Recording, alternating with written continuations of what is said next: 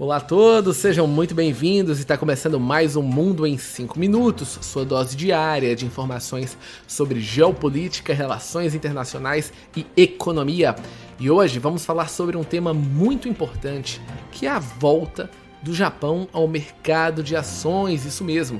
Desde o fim ou a explosão da bolsa japonesa em 1990, o que nós vemos basicamente é um sobe e desce, onde muitas empresas japonesas, apesar de terem lucros, não voltam ao mercado.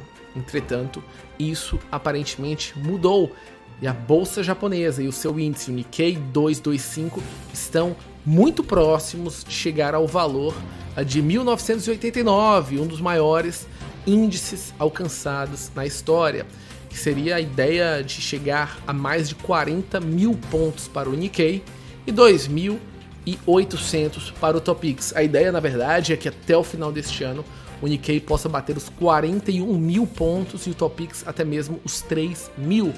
Seria o maior ponto da história. E diferentemente uh, do que aconteceu uh, na década de 80, onde a grande maioria das empresas japonesas e os investimentos que foram canalizados para o mercado financeiro uh, tinham na sua no seu cerne uh, um ativo especulativo, né? Uma grande bolha voltada para o mercado, uh, o mercado de real estate, ou seja, o mercado de casas e apartamentos de ao redor de todo o Japão e quando basicamente essa bolha imobiliária estourou, a gente viu uma queda desenfreada das ações no Japão. Uh, entretanto, quando a gente faz uma análise da Daiwa Securities, eles dizem basicamente que uh, o crescimento dessas ações hoje é completamente diferente do que existiu na década de 80 e que existe uma, uma razão de crescimento que não há o chamado overheating ou uma espécie de sobreaquecimento da economia. Existem fundamentos lógicos. E não só isso, outras empresas, como uh, o Goldman Sachs e também a Nomura, uh, que analisam que o Japão está sim dentro do, da, do nível de buy, ou seja, recomendando para os seus clientes. Há uma visão clara de que o Japão conseguiu ou está conseguindo controlar o seu problema de deflação depois de décadas. Isso é um ponto muito positivo. E também há uma questão de que o, o ien está desvalorizado, está em 150 ienes por dólar, nunca esteve nesse ponto, ou seja, é barato para o investidor ir comprar ações dentro do mercado japonês e não só isso. É o fato de que uh, há mais investimentos saindo de contas investimentos tradicionais do governo japonês para o mercado de ações.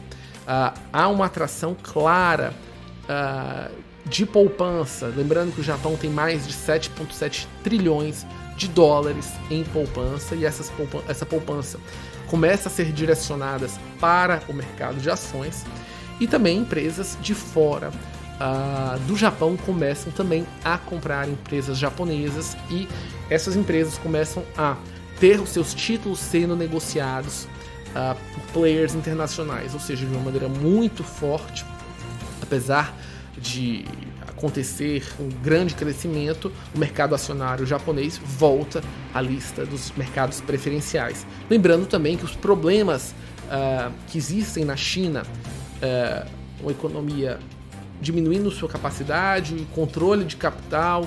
Agora, recentemente, o governo chinês está proibindo a compra e a venda de ativos nos primeiros horários para os uh, os chineses, ou seja, cada dia que passa torna-se mais difícil investimentos na China. Isso tudo gera a possibilidade de recursos e investimentos em outros países. E o Japão é um dos pontos mais seguros de investimento, sempre foi. Agora, com baixa rentabilidade. Neste momento, a ideia de que o mercado japonês pode sim ter grandes repercussões e retornos altos para as grandes empresas, né? As chamadas, uh, existe a chamada Seven Samurai, um grupo de empresas que tem grande capacidade uh, de crescimento e, e, a gente inclui Toyota, Mitsubishi, uh, Disco Corp, Screen Holdings, várias empresas que a gente vai falar por aqui e que sim há um sentimento positivo de que ainda é um novo espaço para o Japão e para investidores entrarem no mercado japonês, que é uma notícia, uma, uma notícia muito boa, levando em consideração que o Japão também é um dos grandes investidores aqui no Brasil. Então, quando a gente fala de empresas japonesas se valorizando, uh, tendo mais receita, a possibilidade é que essas empresas também uh, exportem e também uh, façam investimentos em outras nações, como no nosso Brasil. É isso, pessoal, e a gente encerra mais um Mundo em 5 minutos. Tchau, tchau!